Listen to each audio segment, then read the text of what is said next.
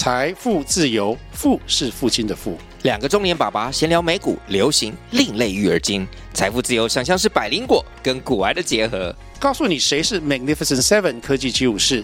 你该买瘦瘦比双巨头吗？从马斯克到泰勒斯，从华尔街到好莱坞，我们都追得上。新的一年听新的 Podcast，让我们一起财富自由。富是父亲的富哦。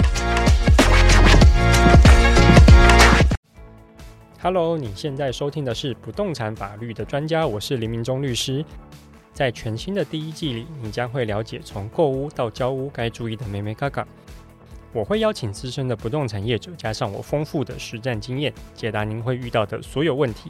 那现在就让我们收听不动产法律的专家。我们一般在买不动产的时候啊，其实，在台湾的话，不管是租屋还是购屋，大家很在意的一点，房子的地点，然后房子这个有没有一些可见的，比如说漏水啊、壁癌啊，或者是一些这个可见的物质瑕疵，这个其实大家一定都会关心。可是有一个事情哈，是看不到摸不着，但是大家心里，尤其是在台湾人的心里都非常在意的这个事情，就是我们所谓的风水。那我们风水一般大家是觉得说，哎，风水好像是跟房子的地点啊，或者是说是不是可以透过屋内的摆设，这个格局的结构来决定，好像就是说风水其实是我们一种这个看不见摸不着的能量。那这个部分呢，其实在台湾的市场哈，尤其是在法院，有的时候也会因为风水的缘故而会有一些诉讼。那我们今天这一集的节目就是想要跟大家来分享，就是说。我们今天在挑房屋的时候，我们怎么样去挑到一个诶适合我们自己风水的屋子？那有什么样风水要去注意的一些基本知识，是我们在挑选房屋的时候应该要注意的？风水在法律上又会有什么意义？那我们今天非常特别哈，我们今天这个邀请到我们具有博士学位的忠诚命理老师来跟我们就是解答关于房屋风水的这个问题。那我们欢迎这个忠诚。嗨，大家好，我是忠诚老师，很高兴忠诚老师今天到我们的现场吼。那我们想要先跟大家介绍一下忠诚老师的背景。那其实忠诚老师非常的特别哦，忠诚老师是一个。具有博士学位，而且是中心大学的博士学位的老师，我我想要知道这是为什么？因为中心好像没有命理系欸。没有，因为我之前在早期的时候我是念畜产系的。畜产系，对，大学念畜产，然后后来研究所念兽医微生物。哦，兽医啊，对，我是兽医，可是我不是兽医系，因为我没有办法拿兽医执照就对了。那我后来又攻博士，是拿兽医博士的学位。哦，对，那这这真的是蛮曲折的，而且我记得你是有毕业嘛，对不对？有有有，我记得我那四年半就拿到学位了。哇，那。这样子代表老师也是很会念书的。那可是为什么老师会突然从这个兽医跳到这个命理产业啊？怎么这个跳动有点大？这个、其实我是从二十岁，等于说我在念大学的时候就接触到命理。那接触的原因是因为社团，大家你知道大学都要玩社团嘛。那我刚好玩了很多，就刚好接触到易经命理研究社。那也不小心的就当上社长。嗯，对。那在这过程当中，我就觉得，哎。慢慢接触命理以后，发现哎，还蛮好玩的。尤其是我们在学生时代会帮人家算命，因为学的东西去算嘛，那算很好玩。然后就开始跟别人接触，而且你也知道，大学生要把妹嘛。那把妹最容易的方式就是手面相嘛，可以摸摸帮忙看手相，对，帮女生摸摸小手之类的。好，现在可能会被高性骚扰，大家要注意。没错，没错。好，反正这是学生时代的好玩就对了啦。可是因为这样子，我发现。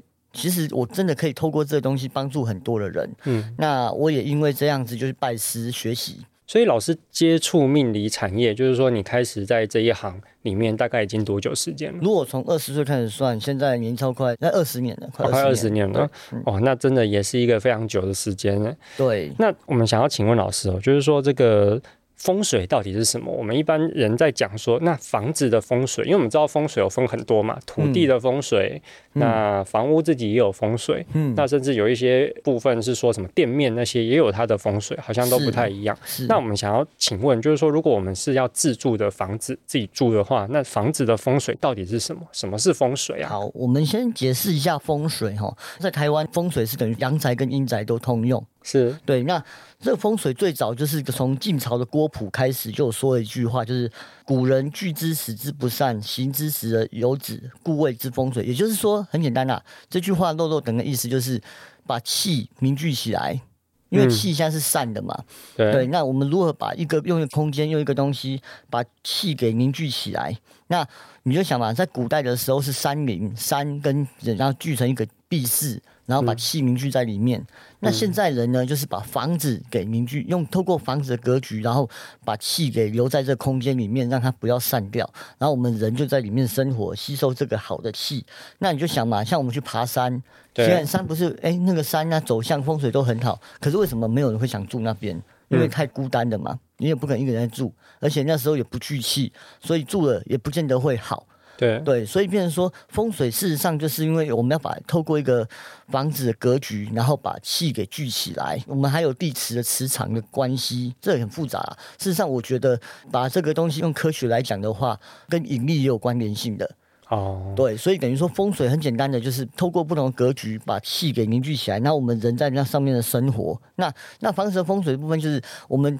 因为磁场的关系，还有地球的转动，我们会有分为南北极跟不同的方位，所以在每一个二十年的时候，会有不同的气场的转换，所以房子的风水呢，也会跟着气场的转换而不同，所以每一年会每二十年会换一个坐向，对对面、哦、面的向。哦，所以风水不是我买屋之后可以就是旺一辈子的这种。嗯，比较难吗？很难，因为你刚刚讲说这个是一个流动，而且是二十年会换一次的这种感觉。你就想嘛，一个房子你买你刚盖好，它的寿命最久就是六十年到一百到七八十年，嗯，这个房子也差不多快废了。嗯，对，你不能这样子讲话，因为台北市很多 房子都可能都超过五十年了。是是，没关系，是我都懂意思。可是事实上就是说，在那个时候，因为房子的气场已经慢慢衰退了，而且它的东西也会开始慢慢的去影响，让人的身体状况会开始产生不好的变化。对对，所以格局是一回事，然后房子自己所散发出来磁场又是另外一回事。好，嗯、那其实坊间都有流传一种。简易判断风水的方法，就是说，呃，有两种哈。第一种就是这个，你进去这个房子，你觉得舒不舒服？就是说，哎、欸，这个是不是通风啊？哎、欸，你觉得这个日照是不是明亮？或者说，哎、欸，你在这间房子有没有什么头晕啊？或者觉得很肮脏这种状况？哈，嗯，你去了舒服就是好房子，这是第一种坊间流传的这个简易判断风水的说法，这是第一种。嗯、那第二种是说，这个你就带一个可能。不一定是你的小孩哈，就是这这可能刚出生啊，或者是说这个三岁以前，那个他进去，因为这种理论上好像就是大家觉得这种小孩子比较敏感嘛，比较可以接触到比较多东西。是，结果这个小孩子进去就开始哭闹啊什么的，那就可能表示说哦，这一间的这个磁场啊风水比较不好。那老师怎么去看待这种简易判断风水的方式啊？其实我蛮认同的啊，你蛮认同的吗？对，我怎么说？因为应该是说怎么讲？现在像我的老师那一辈好了，嗯，他们判断房子的依据就是拿罗盘进去就开始量。对对，那。有些我之前看到他之前找的房子也是那种，就是呃，我觉得不是很通风，可是他却说这是好的房子，可是也真的是那个人住进去也真的是有好的影响。那我后来经过我自己的研究，事实上我觉得以通风那个是一回事，对，就是进去以后舒服，这是第一要件。好，在你舒服通风，那个风的来向。是好的还是坏的？因为我刚讲嘛，因为根据坐向的不同，会吸收东西南北不同的气，那我们会有不同的好的气跟坏的气。对对，那如果通风，可是吸收到的是坏的气，嗯，那就变成像有些是不好的房子，就像凶宅啊，或者是住进去以后明明通风，明明阳光那么好，可是他是得了忧郁症。对，那另外一种你说，呃，带那个小朋友去，那个我也相信，因为有些时候每一个地方他所在的会有不同的灵灵体，或者说不同世界的人，我们不知道看不到。对，那所以通常我们进去，我也会相信这个东西。所以我们通常进去以后，也是会做一个进宅，或者是说去拜个地基主，保个平安。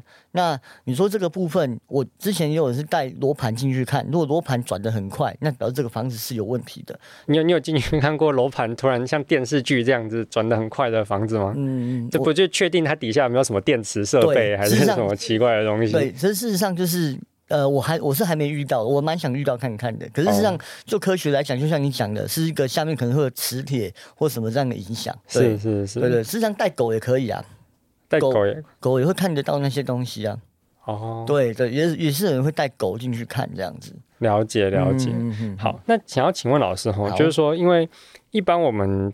老实讲，看房子都会讲说，哎，具体来讲，因为也流传说方正的格局一定就比长方形或者是这个不规则的格局好嘛。就是说，一般我们看房子真的是这样嘛？就是永远就是格局方正的房子，永远就风水就一定比较好啊。长方形或者是这个不规则的房子，这个它的风水就一定比较差。这种说法是对的吗？我们就以人来看好了，如果你的房子是那种。呃，住进去，然后里面一个角凸出来，然后里面一个角凸出来。你住进去，你第一个你的生活状况，你也会觉得怎么那么多障碍？嗯，对。那当然，格局方正当然是最好的。如果格局方正，方方正正的，然后每一个房间都是正方形，那你这样来调整，或者是你要摆设东西，也是会比较方便的。那如果格局不方正的话，那通常也会产生很多不同的变化。就像第一个住进去。如果有三角形过多的话，那表示说，在那个他的情绪也会比较暴躁、不稳定。嗯，三角形，对，就角露出来角。哦，那如果是菱形呢？多边形一样，但是就是一个角出来，对，哦、那个也会造成一个脾气会很躁、急躁。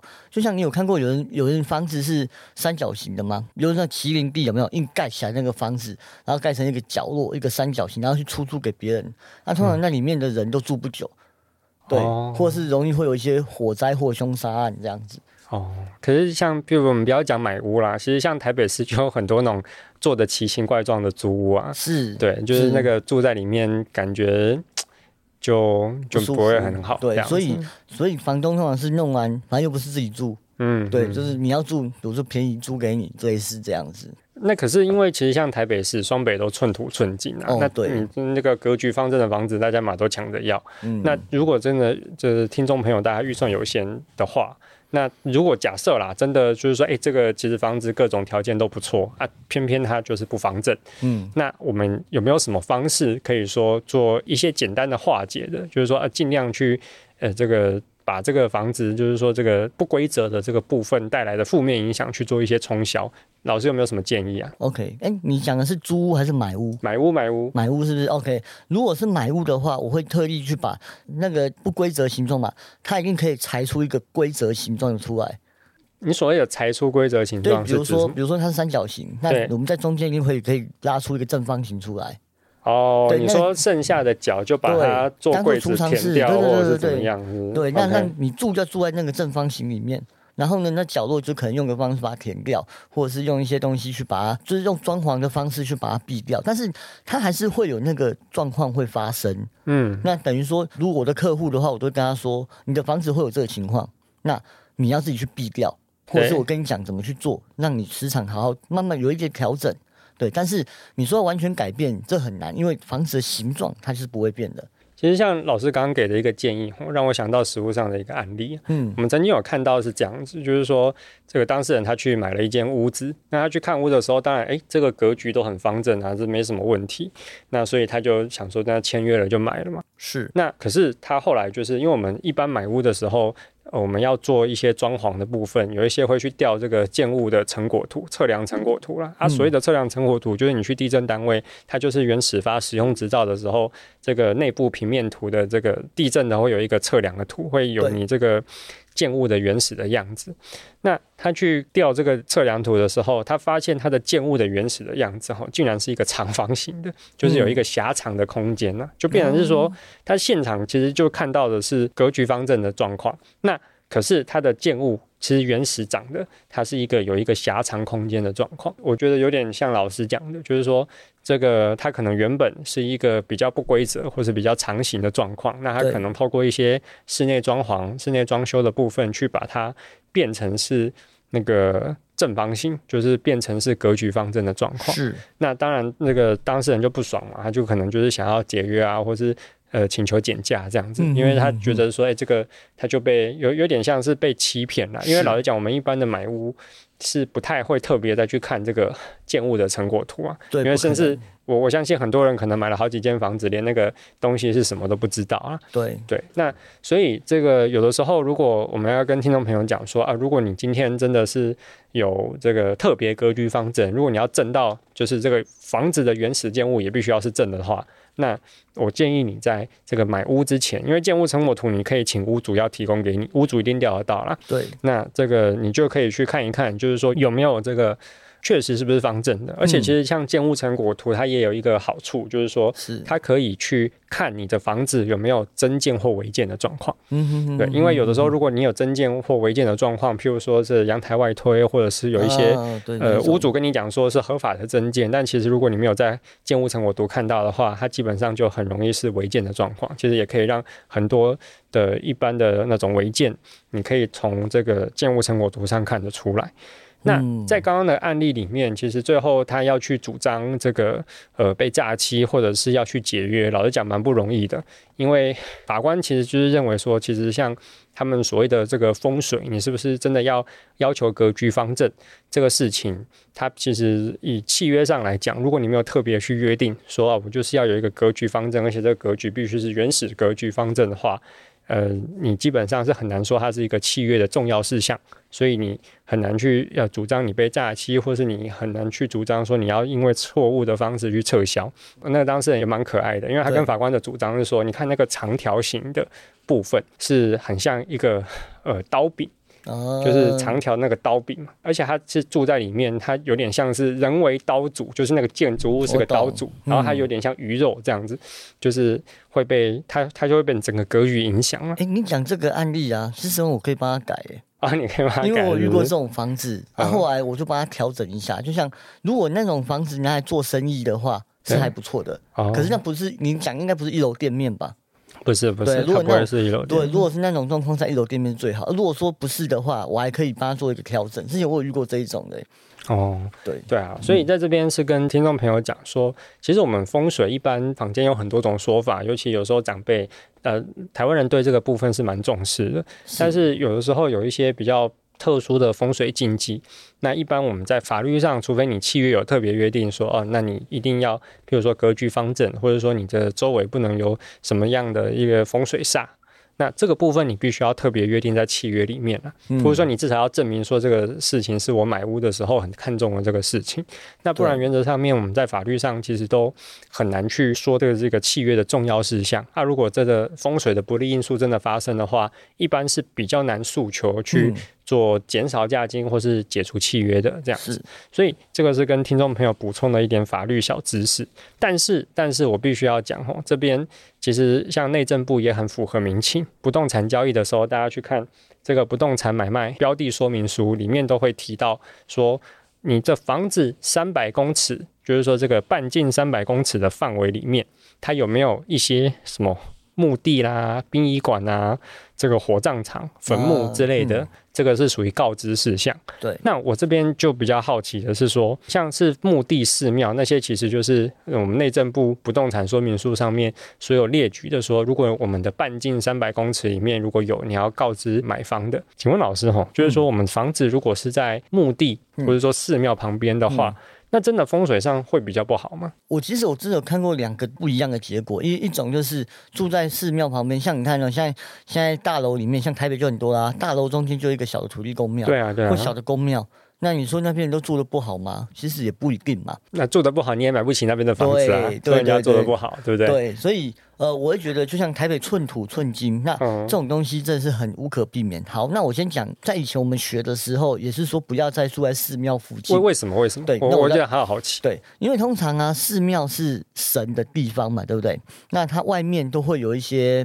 看不见的一些，我们讲不同不看不见的灵体，对，那看不见的灵体呢，通常进不到里面去，它只是在外面游荡。哦，是，因为庙一定会有一个镇的方式，让那些灵体不能进去，所以它在外面。嗯、那通常如果住在那庙附近的话，那些灵体可能就跑到附近那边去了，因为我不能进庙里面去嘛，可是我人就在外面。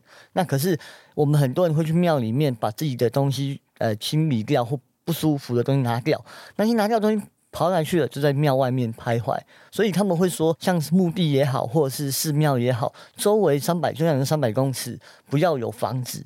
对、嗯、对，通以前呐、啊，可是现在不可能啊，对啊，嗯、现在有些人真的像在木栅那边蒙阿波附近，它就是房子啊。对对对吧？那所以通常这种东西呢，以前老师讲是这样讲，可是到回到现在来的话，那你就把它当做是一个不同磁场的刺激吧。对，嗯，对，只能这样解释。因为如果说不要盖，那他们就像你说的，他们就不知道住哪里了。哦，所以听起来是说避免说哦，因为你其实就是因为像庙啊，或者是，是呃公墓啊，或者私人的坟墓，嗯，它比较容易吸引来一些灵体啊。对对，那那当然就是说，如果你在这个灵体旁边，就是说容易聚集灵体的部分的旁边的话，你自己也有可能会。会受影响，这样子，所以只能说自己要保持正能量。所以，所以教堂应该就没有这个问题，是不是？哎、欸，我分享一个奇怪的案例。我之前是没有去过教堂，可是我去英国，我去玩的时候，我喜欢去那些教堂看。那你知道，在英国教堂外面是坟墓嘛？对对。那结果回来以后，我不知道怎么了，就是那时候的情绪，我就觉得很正常。可是我会突然间莫名其妙的急躁了起来，我也不知道为什么。嗯，我不知道，我觉得我还好啊，可是别人看到我就觉得，哎、欸，中诚你怎么那么奇怪？嗯、对，那后来我就去我们老师那上课，他突然跟我说：“钟诚你到底去哪里？”我说：“没有啊，我没有去哪里啊，你卡很多东西回来耶。嗯”我说：“卡很多，那卡什么？”后来我跟他说：“哦，我去英国，哦，我去教堂。”然后他就说：“你是不是常去那些？”教堂啊，然后或一些坟墓的地方，因为它重复很漂亮，有时候去看一下。对，他会跟着我坐飞机回来台湾的，对，哦、所以就跟着我这样子。所以好，那反回过头来，像民众律师你说的，教堂会不会有影响？事实上，我会觉得也是会有影响。可是我真的觉得，就是每一个人的情绪的波段，能不能够去抵抗那个灵体吧？哦，对，我们用科学角度来看这个事情，因为我很难去讲。每一个人的状况，对，当然，当然，当然。那所以其实听起来，如果你自己觉得啦，你自己觉得你是对于这种灵体有一，因为有一些人真的体质比较敏感，但有一些人当然他觉得他八字好重，那个根本就没有差。所以如果你觉得这个。这个自己的身体状况，或者说自己的这个体质哈，对于这种灵体部分比较敏感的话，嗯嗯、那当然会建议你在挑选房屋的时候，呃，尽量避开一些我们传统上所谓的就是容易呃，在是灵体聚集或者是这个吸引大家好兄弟过来这个聚会的地方，这样子。没错，没错。好，接下来想要请问老师的，就是说，因为我们一般其实在处理买卖房屋纠纷的时候，也有一个部分就是。譬如说像凶宅，那我这边先解释一下我们法律上凶宅的定义。这个凶宅的定义不是说有人死在里面就叫凶宅了。那因为这个老老实讲，这个哪里没有死过人嘛？对啊，对啊。那其实很多地方都都死过人。那我们这边讲的凶宅是非自然死亡的。什么叫非自然死亡的呢？就是说它不是病死。也不是老死的，因为我们有一些人是在家里寿终正寝嘛，嗯，那有一些人是在家里生病，他可能落叶归根，希望在家里那个辞世这样子，但是因为是疾病的关系，但是我们一般的凶宅，我们叫非自然死亡。那非自然死亡的意思，呃，最常见的，譬如说像自杀啦，自杀，因为你不是自然死的嘛，你是自己让自己死的，那还有所谓的他杀。那像这两种是最常构成这个非自然死亡的因素，所以我们法律上的凶宅不是说有人死了就是凶宅，你里面是要有非自然死亡的状况，它才是凶宅。你想要请问一下老师哈，就是说那像房子里面曾经有我们刚刚讲的，比如说自杀或他杀的状况的时候，那像这个是我们一般市场上比较不太容易接受的物件，那可是这个真的在风水上面真的会有什么影响吗？应该是这样讲，会构成凶杀案或者是非自然死亡的状况。第一个，有可能这个房子就本身就有一个格局上的问题了，它格局上就会让人住进去以后，突然间就会吸引到小人，或吸引到这种状况，让产生精神异常就对了。哦，所以等于是说，这个不是非自然死亡才这个样子，而是很有可能是这个因果可能是转过来的。嗯。对，有可能就是房子，因为有些房子的格局不好嘛啊。有些时候，就像你说的凶宅，那他转第二手以后，又会再发生一次凶宅的案子。对对，对，那是这一种。那另外一种，我们就讲鬼怪的部分。那有些时候，那个房子可能就比较容易招阴，招阴就是那个召集阴灵的那个招阴。哦，就有点像你刚刚讲的那个寺庙，类似对。但有可能还有就是那种有可能就是那个房子常年不见天日，有些房子比较暗。可是这两种，譬如说像寺庙或那个公墓，跟自杀的凶宅这种噪音的那个灵体来的是不一样的。对，那不一样，那都不一样。感感觉凶宅的灵体会比较凶。会，对，哦、会会通常比较凶啊。那通常如果你要买这种房子，第一个就是你请法师，这这不是我擅长的，就请法师来做净宅、超度，是让他们走了。对，那那另外一种就是打掉重练，可是你说打掉重练是怎样？把整个格局全部打掉。哦，就是等于是就是留土地啦，但是我们这个房子就整个拆掉了，对，然后再重新再净化一次这土地。重新再盖房子这样子。哦，对，对，对，对，哦，其实很多有一些像商场啊，嗯。之类的，就是如果他之前，因为台湾很多用，譬如说像在台南，台南的这个新天地啊，嗯、就是这个星光三月新天地，然后以前是那个台南的刑务所，哦，就是可能是关人犯、处决人犯的地方，他那个就是可能那个阴气可能就比较重嘛，所以他就是打掉之后，整个再重盖这样子啊，是是是，对哦，所以说你要说打掉重练，那或者是你要请法师来操，对，如果你不。不想花太多钱，打掉重练最贵嘛？那最简单就请法师来弄。那再就是呃，如果是格局所造成它产生凶宅，那就比较简单一点，我们就把格局做调整就可以了。哦，有些时候是格局纳的气会比较暴力一点。嗯，对，就比如说我这个像这个时节，然后我纳到了一个北方的气，那可是我可能这个房子比较容易招小偷。那这小偷进来以后，突然间不是想偷东西，反而想杀人。啊，对。有有这种情况，就是进到这房子以后，磁场会突然间不一样，就是心情会随着这个房子的转变而不一样。所以，如果专业的风水师进去，他可以知道说，哦，你这个格局会比较容易造成什么结果？可以，对，哦、就是量它的气孔的方位来历，然后跟房子的格局来决定这样。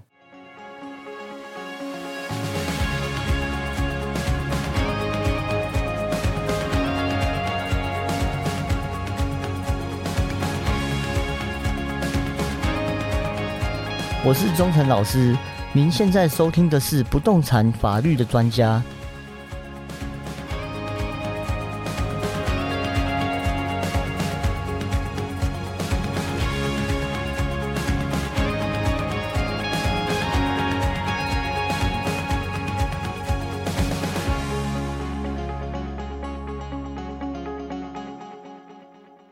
那这边想要额外请教老师一个问题哦，嗯、就是说，因为譬如说像我们法律会有很多种流派嘛，就是有时候会有不同的学说啦。是。那有没有可能是，譬如说我请这个 A 风水师来我这边说，哦，你这个格局是会让住进来的人比较暴躁。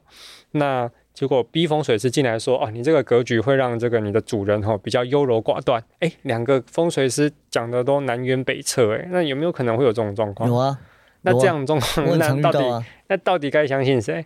这个东西就是见仁见智啊！我真的觉得我，我像像我讲的东西，别人也会否定我的东西，是对，这不同流派，所以我会努力。像我个人是学比较多的不同的流派，那我等于说我知道他们讲的东西是什么。那你说该相信谁？我会觉得这时候就回归到你当初讲的，我进来以后第一个感觉是舒服的，好，嗯、那个为主，对，对自己因为自己住的嘛。再来就是哪一个风水师专业跟他的讲法，嗯、如果有些人讲的比较天花乱坠。对，那你就可以听听就好。那有些人是讲的有凭有据，他会跟你讲原理跟原因，嗯、那你就觉得哎、欸，这个比较可以可信。因为有些有些老师真的就是凭着自己的直觉，然后去讲，然后讲东西问你，你问他说，哎、欸，老师为什么会这样？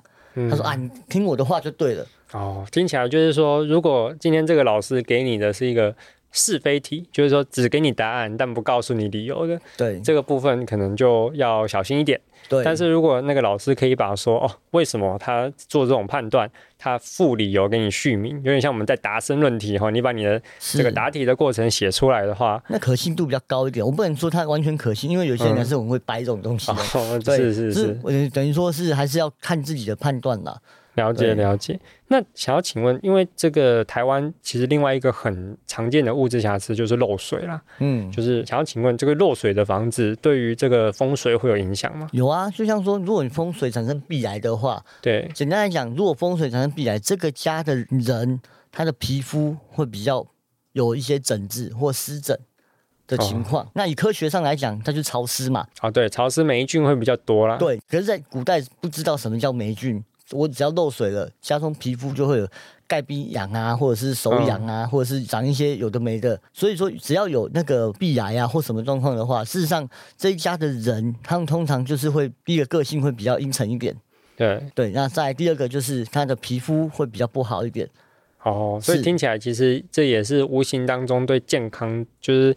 主要他们的运势会不好，主要也是因为他们整个的这个自己的健康啊状态就不太好。就像说，你说漏水是墙壁产生壁癌是一种，还有就是前面一直滴水啊，是是，对，那种滴水会造成脑神经衰弱嘛，或者是说有一些我们讲叫泪糖，就是会有一些坏事发生。就是泪糖是什么？眼泪哦，眼泪，对对对，就是会会想流眼泪，然后会有眼泪，一些有悲伤的事情发生。哦，你说如果这个家里那个漏水的状况是这样的滴滴滴，你说这个就很像人家那个人一直在哭嘛，就那个眼泪一直滴下来。对，哦，你说这样子可能也会。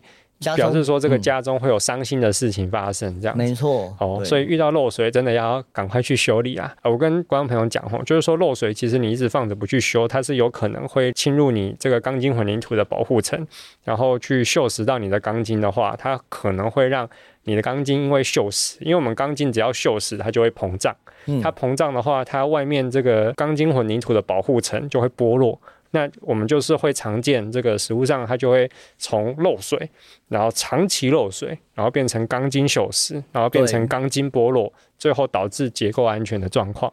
对，所以如果真的家里有漏水的状况的话，还是要赶快去找专业的人员来去修理，会比较好。不要说这个放个水桶。然后就可以解决了。那因为放的水桶很容易就产生像刚刚老师讲的这个泪糖的状况。你家里看起来很多人都一直有这种眼泪掉下来的事情发生的话，感觉自己心情也会不太好。这样子。对，而且就像民众律师讲的，如果说你的钢筋锈死了，然后房子出现一个状况，它也会产生一个房子格局不方正的事情，又会再发生。啊？为什么房子这样？这个跟房子格局不方正有什么关系？因为有些时候他会住啊，然后或者是有一些，因为我有看过一个房子啊，就是锈死的太严重了，造成房子位移。我说哇。这个房子太严重了，在乡下这种小的透天厝那一种、哦、给出来了、哦、那种，那就是比较矮的房子。那我去帮他看，那时候他说是因为锈蚀的太严重，房子有一个部分竟然会产生一个崩塌跟位移，然后他竟然觉得没什么感觉，哦、真的对，可是已经发生一些事情才叫我去看。哦，对，那我就要搬家，所以就要搬家了。对，了解了解。嗯、好，那请问老师哈，老师自己最在意房子的什么格局啊？譬如说，在你的预算之内有好几个选择的时候，以你来讲啊，你比较重视在风水的哪一块？第一个，我比较重视明堂。明堂是什么？对，明堂就是你看出去的景，就像说阳台看出去那个景。嗯、如果你的景是很宽阔的话，对，那真的就是你的前景是光明的。哦，你说阳台看出去的那个景，嗯，哦，可是现在台北市很多阳台看出去都很丑哎，就是这个什么违建啊、铁皮屋啊、矮矮的这样子。是啊，对啊。你说我比较在意，我比较在意就是那个景。那再就是，如果你看出去真的是铁皮屋，或者是你说阳台吗？啊，客厅看出去可不可以？我们矫正一下说说法好了，就是说你的家里的向阳面最大的那一面，向阳哦，最大的那一面，对，然后看出去的 view 是很平坦的。就是最大的对外窗。对对对对，我们这样讲好了，不要说阳台，因为有些不一定有阳台。对，就像你说的，就是对外窗，最大的对外窗，阳光照进来最多的地方，那个地方看出去，我我很在意这个，因为每一个人的运势好跟不好，这个会决定很多事情。哦，你说最大的对外窗，我们看出去的视野，然后还有它的采光好或不好？对，这个是影响一个人的运势最大的重点。那看出去是山林，跟看出去是海景会有差别吗？呃，当然会有啦。看出去山林的话，就看这山的形状。如果山是像那种元宝的，嗯、哦，恭喜你，这表示会进财。对对，如果看到是海的话，代表是说你很多事情都要自己打拼，因为你的前途是无量的。对，就没有贵人比较少一点。对，你要自己想办法帮忙。对，哎、欸，我我必须先讲哈，这个是老师自己的见解，所以如果你建商是卖这个无敌海景的话，你不要来告我们哦。对，这个是老师自己的见解。有人喜欢看海啊，因为什么？我们之前讲的什么智者要山嘛，还是什么仁者要海？海对对，嗯，所以这个我们要先讲哈。那个无敌海景的建商，你不要来找我，这个不是我说的。好，那第二个呢？老师，你第二个喜欢看什么？第二个是房子后面有没有靠山，就是说我的房子后面是不是又有房子可以跟我在一起？后面你怎么怎么怎么看后面？哦、后面是就是房子，你看一个是对外窗嘛，对不对？是大门口的背面吗？不是不是，就向阳面的背面。所以不是整栋楼大厅的背面，不是不是不是，是以一整栋一整栋来看，它后面是不是还有房子可以跟你并？你说向阳面的背面，就是说它早上阳光照照射的那一面的背面。对对对，你的房子后面就等于说你的后阳台看出去，或是你的房子后方是不是还有房子？哦，对，靠山代表贵人。哦，啊，要很近吗？还是这个规定很很严格，就是房子要几米外，再它不能太高。嗯，房子后面的高度不能比你的房子还要高。就比如高两倍以上就变压力了哦，是对。如果是高个一层楼，那就是靠山很棒的靠山。那种靠山的好处就是，当你在最危难的时候，还是可以逢凶化吉。我曾经看过一个房子哦，它就是家里面算是一个呃高级月光族，他领薪水很高，但是每个月都花光光，嗯、然后呢又又爱借钱。重点是他每次都还可以还得起。我说为什么？他说不知道。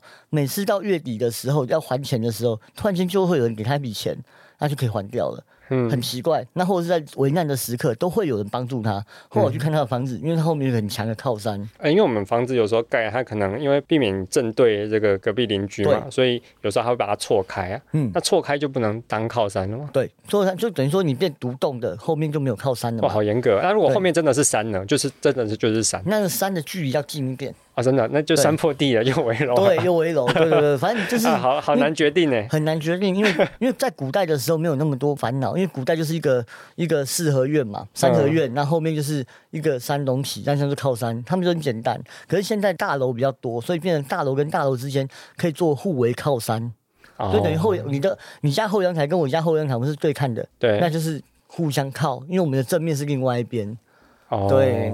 对对对对，了解了解。嗯、那老师有没有就是除了前面两个之外，还有什么要跟我们？还有左右邻居，左右邻居是就左右靠，就是你的房子左边跟右边。我们通常讲龙边跟虎边一定要有房子。如果整排五户里面哦，那是不能在中间那一户嘛？哦，对对就是。这个这个概念我跟大家讲一下哈，嗯嗯、就是说，如果你是中南部，台北其实很少这种房子啊，嗯、但是中南部非常多，很多那种建商它是盖连着的透天的，我相信听众朋友一定有看过啦，就是说顶多是三层楼，其实那种透天都不高啊，就是那个一个建商它可能就是一系列就是盖连户的。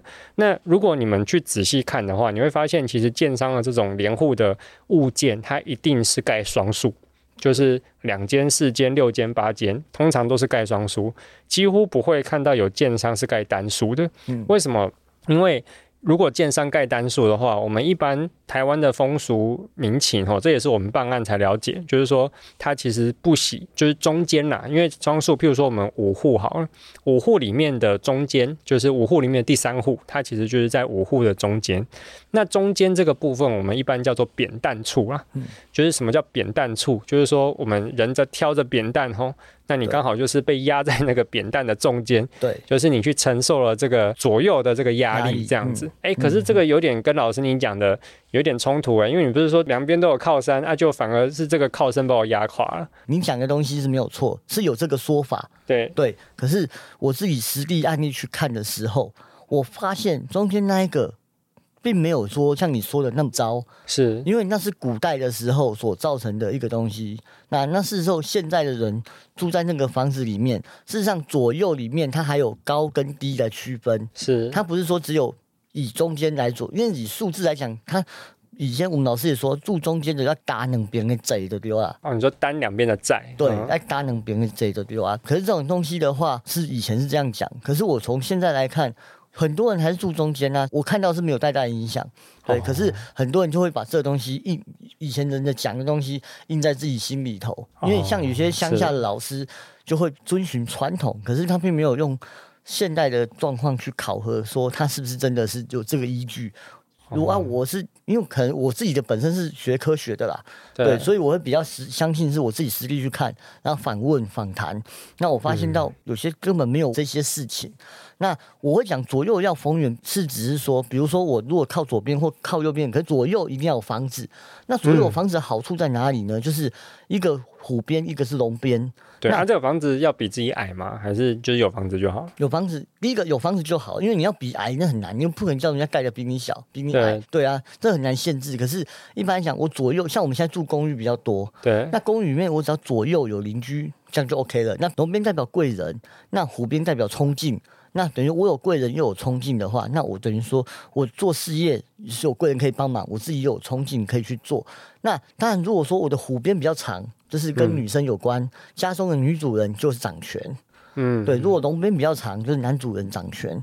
类似这样子，这是最简单的判断方法。哦、那如果你说谈中间的话，那就是看这整栋楼的长短是湖边比较长呢，还是龙边比较长？哦，所以是看楼吗？你两边不是说哦，我这一栋公寓旁边我还要有另外一栋，旁边有另外一栋。嗯、哦，是看我自己这个，对因为我们通常不太会一层一户啦，可能就是一层会有两三户这样子。对，哦，反而是不是说边间最好这样子？通常我不喜欢边间，哎，不喜欢边间，因为边间代表缺龙缺虎嘛。嗯，它缺龙就是少了某一个人嘛。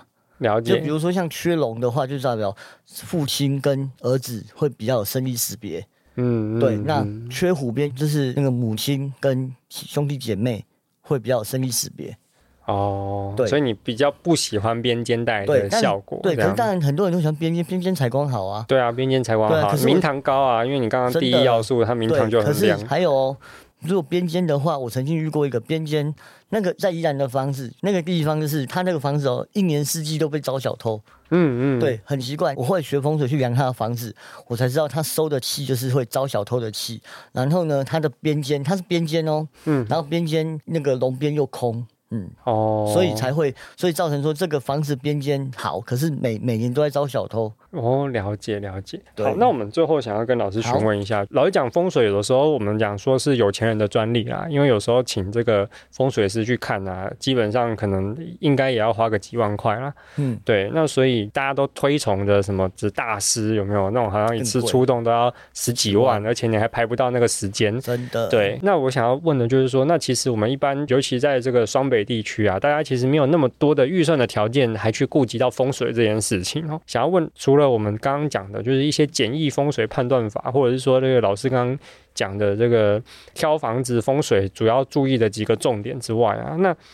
如果我们今天这个听众朋友真的有点在意这个风水的话，那可是像风水跟现实之间，我们怎么样去取得这个平衡呢？因为你说完全都不信，那当然这个是另外一回事嘛。但是你说，哎，这个完全相信一切都要照风水来走，这个可能我觉得以现在的社会，除非你你家有钱了，那不然真的是很难去做出这样部分哦。那老师，你觉得这个东西要怎么平衡？以前我们老师说，如果要好的风水，自己去拿一块地自己挖。这样可以挖到好风水，自己挖挖到好风水。对，对，好，那你说取得平衡这个部分呢？我是觉得说，呃，第一个自己住进去感觉舒服是最重要的。对对，那再来就是说，我们我们维维持一个基本的简单要素，比如说厨房不要在中宫，在中间。对对，或厕所不要在中间。对，这几个要素避开以后，事实上很多东西都是可以透过基本的风水去调整。就可以了。对，那只说要迷信吗？事实上也没有说到很迷，因为事实上每一个摆法它都有不同的解释。嗯、对，应该说就我学的风水是，我想要做到就是，我不管在任何一个风水的情况下，我都可以帮助你找出一个适合你的路出来。哦，对，而不是说啊，你这不好啦，你吼这摆安那吼不好，你就是尽量在他可以负担的范围里面去做一些补救啊。对，这样子对，比如说他是公务员，那可是他住进的是一个很有冲劲的房子。那我会跟他说，那你就是趁六日的时候想办法去多赚点钱，你把这个冲劲浪费在别的地方上面，那等于说你还是可以赚到钱，但是你还是可以得到你原本温饱的一个工作，就是维持这个平衡。那我也不会说叫你不要相信，因为有的时候风水真的是宁可信其有啦。了解了解，嗯，好，那我们今天很高兴哈，我们邀请到这个中诚奇门风水的中诚老师来跟大家讲这个风水的基本知识。那我们这一集其实前面有跟大家带到说这个风水在法律上面的一些相关的意义啦。那能不能够因为风水这个关系哈，去主张这个解约或是物质瑕疵的一些问题？其实像中诚老师他有一个 FB 的粉砖，他叫中诚老师聊命理。老师除了 FB 之外呢，他还有一个 Podcast 节目，也叫忠诚老师聊命理，所以如果想要更明白老师的专业，还有一些命理上的小知识的话，可以再去搜寻老师的粉丝专业跟 Podcast 节目来收听。那很谢谢忠诚老师今天来我们节目分享这些小知识。那我们不动产法律的专家，我们下次见，拜拜。